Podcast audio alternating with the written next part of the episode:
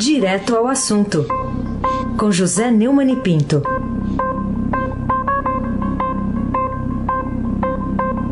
Oi, Neumann, bom dia. Bom dia, Raíssa Abac, o craque, boa semana. Eu. Bom dia, Carolina Ercolim, Tintim por Tintim. Bom dia. Bom dia, Almirante Nelson e o seu pedalinho. Bom dia, Bárbara Guerra. Bom dia, Juliano. Bom dia, Clã Bonfim, Manuel Alice Isadora. Bom dia, melhor ouvinte. Boa semana, ouvinte da Rádio Eldorado 107,3 FM, Aze abaque. Ô, craque! A gente começa com a manchete do Estadão. Hoje, Neumann, 30% dos crimes contra a vida prescrevem antes da punição. E é uma reportagem aqui do Rafael Moraes Moura. Que, que tem de mais revelador e até preocupante nessa notícia, Neumann?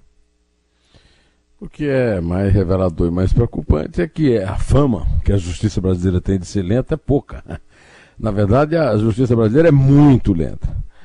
E o, o enfoque principal da, da, da, reportagem do Rafael Moraes Moura é, é que é mais grave a, a, lentidão quando trata de crimes mais violentos, são aqueles que são julgados no tribunal de júri, né? E é, são exatamente os que mais é, passam para a sociedade a sensação de impunidade, né? Homicídio, aborto, citação suicídio, né? Em 2013, o Rafael contou uma história que chegou ao Supremo de um homem denunciado por tentativa de homicídio em 94. Condenado a oito anos de prisão, ele entrou com uma série de recursos e conseguiu anular a sentença. 19 anos depois, o Supremo chegou a uma conclusão: o crime prescreveu. Agora vem o Dias Toffoli dizendo que a corte analisa a possibilidade de começar a execução de pena depois da sentença do Tribunal do Júri. Né? Embora em novembro o Supremo tenha derrubado o entendimento que previa prisão após condenação em segunda instância, sob o argumento de que o réu tem direito a permanecer em liberdade até o fim de todos os recursos. Então, a primeira é, consideração a fazer é isso: é, é muito simples transferir para o Tribunal de Júri a responsabilidade, quando o próprio Dias Toffoli, presidente do Supremo, é, promoveu a mudança de uma jurisprudência confirmada três vezes em 2016 e que o condenado em segunda instância, uma vez que já não há mais nada de factual a discutir, apenas firulas legais, deve, pode começar a cumprir pena se o juiz assim o determinar. A, a, a notícia é preocupante, mas não há nada à vista que possa nos tranquilizar a respeito disso. Carolina Ercolim, tintim por tintim. E em relação ao fim do motim dos policiais militares no Ceará, dá para se tranquilizar com essa notícia a partir de agora? É. Tranquilizar, eu não sei, né? Mas não deixa de ser um alívio saber que o Ceará não está mais entregue a uma troca. Muito embora esteja lá sobre é, o, o, GLO, né? Do, sobre o GLO do, decretado pelo governo federal é, por mais uma semana, mas os policiais militares que estavam amotinados terminaram ontem à noite, depois de 13 dias, o motim, estava agrupado no 18º Batalhão de Fortaleza, e decidiram aceitar a proposta apresentada pela comissão. Eu quero até aqui elogiar o trabalho da comissão, que eu critiquei a possibilidade de ficar sendo discutido até as calendas, mas a, ah, o governo, Camilo Santana, a Assembleia dos Legislativa do Estado, o Ministério Público, o Tribunal de Justiça, as ordens dos advogados do Brasil fizeram um trabalho que terminou é, concluído sem a anistia, que é uma é, das é, um dos criadouros de novos motins. A proposta exclui a possibilidade de anistia inclui o direito de policiais a responder a um processo legal sem perseguição, com amplo direito à defesa e ao contraditório, a ser feito por instituições sem ligações com o Estado, como a OAB, o Exército e a Defensoria Pública.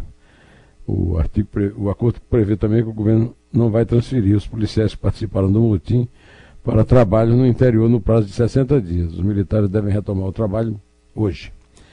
Eu precisava saber qual foi o balanço dos das mortes violentas nesses 13 dias, mas é, até agora não vi nada em nenhum lugar que pudesse esclarecer e isso é extremamente necessário.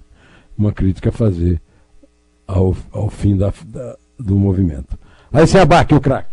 Falando ainda sobre segurança pública, Neumann, o ministro Sérgio Moro, ele no Twitter falou sobre a venda de ativos apreendidos pelas forças policiais do patrimônio dos chefões do crime organizado no Brasil. Como é que você vê essa medida aí? Eu tenho acompanhado o ministro Sérgio Moro, principalmente no Instagram, mas também na sua página do Twitter. E o, no Twitter ele falou do, da Secretaria Nacional de Política sobre Drogas, que lançou um painel georreferenciado com a localização exata e as informações sobre apartamentos, sítios, terrenos, prédios, lotes, chácaras, fazendas, galpões em todas as regiões do país apreendidos em processos contra poderosas organizações criminosas. Não basta prender, é preciso retirar o dinheiro da mão dos criminosos, disse Moro ao Estadão ao se referir a, essa, a esse seu tweet. Né? O patrimônio está apto à venda imediata pela Secretaria de Coordenação e Governança do Patrimônio da União, o SG, ASG, desculpa, SCGPU. Carolina Ercolim, Tintim por Tintim. Faz um ano, no carnaval do ano passado, você mencionou aqui para nós a delação premiada do empresário carioca Mariano Marcondes Ferraz. O que, que, tem de novo e de importante que apareceu neste último carnaval? É, faz um ano, né? Carnaval. Eu falei no carnaval, no, aqui, né? Sobre o filho da baronesa Silvia Amélia de Waldner, e do empresário carioca Paulo Marcondes Ferraz. A baronesa era conhecida das elegantes do Ibrahim eh, Suede. Né? Agora, o acordo de delação foi fechado com a Lava Jato de Curitiba. É, uma, o Mariano, o Marianinho, como é conhecido entre os granfinos cariocas, vai cumprir seis anos e dois meses de cadeia, ficará seis meses em regime fechado, depois vai passar para o semiaberto e, e para o aberto com tornozeleira. Né? É, eu me lembrei daquela frase do, do ministro Teori Zavascki, que morreu na queda de avião. A gente puxa uma pena e vem uma galinha.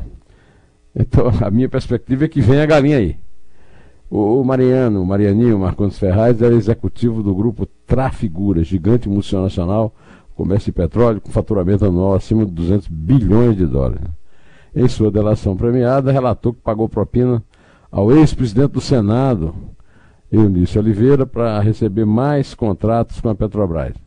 Ele contou também aos procuradores da Lava Jato de Curitiba que pagou propina ao ex-deputado do PSDB, Índio da Costa, e para o secretário de Transporte do governo do Sérgio Cabral, Júlio Lopes. Isso foi confirmado ao Ministério Público pelo subsecretário de Transporte, Luiz Carlos Veloso, e Júlio Lopes pediu a ele para é, buscar um dinheiro da Trafigura no Uruguai. Júlio Lopes está na, fa na, famosa, escandalosa e criminosa farra dos guardanapos em Paris, você lembra? Todo mundo com guardanapo na cabeça. Assim como Regis Fischner, o ex-chefe da Casa Civil do Sérgio Cabral, preso, relatado por Sérgio Cabral, solto, né? Pelo Mendes, é claro. Todos comemoravam antecipadamente a vitória do Rio de Janeiro para a sede das Olimpíadas de 2016, conseguida com propina. Júlio Lopes e, o barão francês Gerard de Wagner, marido da mãe de Marianinha, a, a dona Ana Amélia, né? organizaram, dona Amélia, organizaram a farra dos guardanapos no salão do Travelers Club em Paris. De graça, não foi não, viu? Esse clube, aberto em 1903, é fechadíssimo e exclusivo para 700 membros. O Barão de Waldner, o presidente do clube à época, fazia parte da conexão francesa do esquema do ex-governador Sérgio Cabral, condenado a mais de 200 anos de prisão e agora delator da Lava Jato. A famosa farra dos guardanapos, assombrar, vive assombrando aí os seus participantes. Né? Mais uma vez, a festa vai ser é, revelada na delação de Marianinho Marcondes Ferraz. Vem bomba aí, seu Raíssa Abac. Vem bomba aí. Opa, vamos esperar então, mas em qual carnaval que vai ser isso também, né? O... vamos ver qual é o carnaval. Qual é o carnaval, de que ano? O, o Neumann, aqui sobre o coronavírus agora, o Estadão está destacando hoje que os estados querem atender em casa os infectados pelo coronavírus. Como é que você vê essa novidade aí? É, hoje nós temos é, uma chamada na primeira página do Estadão e uma reportagem, uma manchete em oito colunas, ocupando uma página do Pablo Pereira na editoria de Brasil. Né? Coronavírus faz estados planejarem ir às casas, criar hospitais até vetar cirurgias. Nessa reportagem, o Pablo é, conta que o segundo caso confirmado em São Paulo, no sábado, né, anteontem, dia 29, que só vai se repetir daqui a quatro anos, não é isso, Raiz? Isso. É, colocou a estrutura da saúde brasileira no nível perigo iminente, em um estágio abaixo do limite para a declaração de emergência por circulação, por contaminação interna da doença no país. São 252 pacientes sob investigação em 15 estados. Mas o Distrito Federal e a Secretaria Estadual de Saúde se preparam para enfrentar um eventual agravamento do quadro, planejando atendimento domiciliar e suspensão de tratamento e cirurgias agendadas para a liberação eventual de leitos na rede hospitalar. Esse cancelamento é, é uma possibilidade extrema, segundo o Pablo conta na sua reportagem. Sempre cogitada quando há muito caso de urgência, seja dentro de uma situação de emergência de saúde pública ou não, explicou para ele o presidente do Conselho Nacional de Secretários de Saúde, CONAS, Alberto Beltrame, secretário de Saúde do Pará. E, e, isso só vai ocorrer se houver uma sobrecarga de casos graves, coisa que nesse momento não há como estimar. Segundo ele, neste momento não há motivação para este tipo de medida. O, o Estado de São Paulo, onde nós vivemos, tem a maior concentração de casos suspeitos no país, 136 pacientes em avaliação.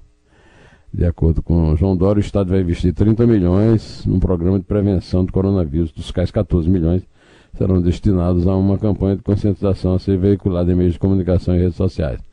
Eu volto a insistir aqui que é preciso realmente que haja uma campanha, inclusive uma campanha em que os meios de comunicação participem é, televisão, rádio, jornais, revistas, dando de graça espaço para a campanha. Agora a campanha tem que ser informativa, sem propaganda, sem firula, sem cenas interpretadas, essas coisas. Informação.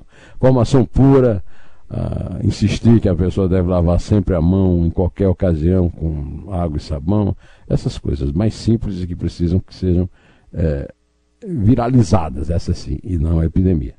Carolina Ercolim, tintim por tintim. Bom, e o que, que você chama de positivo da notícia dos laboratórios do Instituto Adolfo Lutz, aqui em São Paulo, para contribuir nesse combate ao coronavírus no mundo?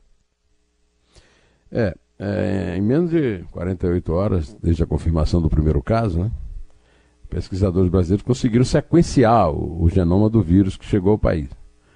É, o trabalho foi conduzido por cientistas no Instituto Adolfo Lutz. Você, Carolina, é jovem, não sabe Talvez o, o, o Heisen já tenha mais experiência com isso, mas o Instituto Adolfo Lutz foi, ficou muito conhecido pela competência na, na época da, da, da meningite, etc.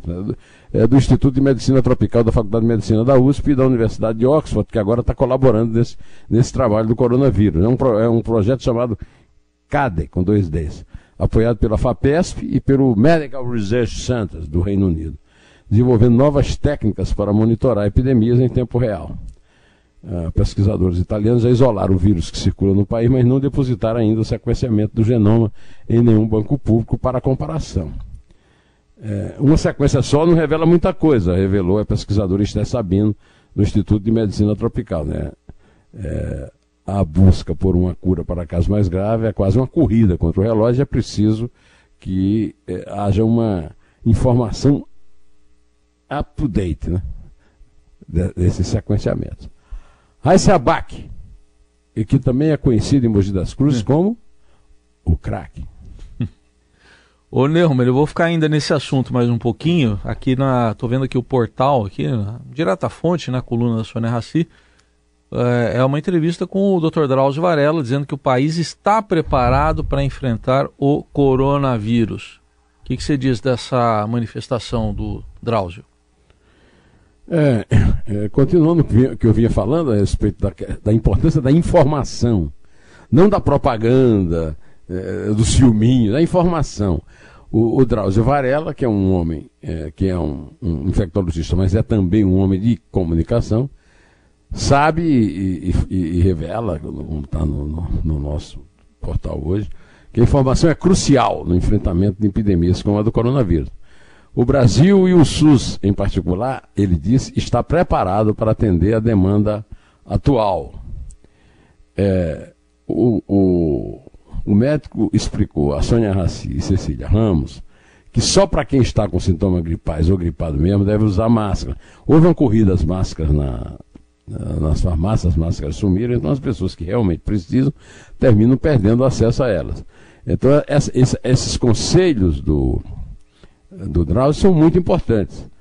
É, a, segundo Varela, se, a, se, uma pessoa estiver tossindo ou febril, não precisa correr para o hospital. Esse tipo de atitude só sobrecarrega o sistema. É, lembrando que pronto-socorro é o melhor lugar para pegar coronavírus. É, inclusive, essa explicação maior desse, do, do, dos estados que mantêm os, os casos em casa é exatamente o fato de que os lugares mais é, aptos a transmitirem coronavírus são os hospitais mesmo. Né? É, o oncologista falou também com clareza sobre temas é, a respeito do assunto. O, o Luiz Henrique Mandetta. O Luiz Henrique Mandetta, o ministro da Saúde, vem saindo muito bem. Aliás, eu, já faz algum tempo, há um ano mais ou menos, eu me encontrei com a bióloga Maiana Zatz, do, do da, do grupo lá do, do, Genoma da USP, né? E ela me falou das boas impressões que teve do Mandetta. Agora o Mandetta está aparecendo aí com a coronavírus e se junta aquele grupo seleto de excelentes ministros técnicos. Moro da Justiça e da Segurança Pública, o Guedes da Economia, a, a como é que chama a ministra da, da Agricultura, Tereza Cristina. Tereza Cristina. O, o ministro da Infraestrutura, Tarcísio de Freitas Enquanto isso, o Gustavo Canuto foi trocado pelo Rogério Marinho, que saiu bem na reforma da Previdência e antes ainda na reforma trabalhista. O Osmar Terra foi trocado por Onix Lorenzoni, que foi trocado na Casa Civil pelo general Walter Braga Neto. Ou seja, o, o vírus está servindo também para revelar que vale a pena, que é importante não trocar ministério por apoio o Ministério Técnico sem troca por apoio, é o caso desses todos que eu citei, é, é uma tradição que tem enfrentado muita paulada no Congresso, mas é uma tradição que vem se firmando e que vem dando certo no Brasil, no governo Bolsonaro. Carolina Ercolim, tintim por tintim. Queria saber como é que a literatura consegue ajudar a gente a entender melhor a declaração polêmica do ministro do Gabinete de Segurança Institucional do Governo, general Augusto Oleno. Vou ler aqui um concorrente, espero que ele não me processe. É o Hélio Gaspari. Ele fez uma nota que encerra a coluna dele no domingo, contando uma história muito interessante. O general da reserva, Augusto Heleno, acha que Bolsonaro precisa botar o povo na rua para defender o seu projeto político. Ele sempre poderá argumentar que manifestações são legítimas. Nesta semana, completa-se dois anos do dia em que ele foi à Escola Superior de Guerra e disse o seguinte: A Colômbia ficou 50 anos em guerra civil porque não fizeram o que fizemos no Araguaia. Foi vivamente aplaudido, mas não disse o que fizemos no Araguaia. Está documentado que a partir de outubro de 1973, a tropa do exército que foi mandada ao Araguaia matou todos os guerrilheiros do PCdoB que estavam na mata. Eram cerca de 40. Alguns estavam armados, outros atenderam o convite da tropa para que se rendessem, entregaram-se e foram executados. Parte dessa história está contada no livro Borboletas e Lobisomens, de Hugo Studart. O que estuda é jornalista, é historiador, professor na Universidade de Brasília, e esse livro é um, é uma, é um, um relato importantíssimo, imparcial é, e revelador da história do Brasil, contando a história da guerrilha no Araguaia. É uma boa lembrança do Hélio Gaspari neste domingo em sua coluna na Folha de São Paulo e no jornal O Globo. Agora está na hora da contagem regressiva para o foguete ser lançado? É três. É dois. É um. Boa semana. Em pé.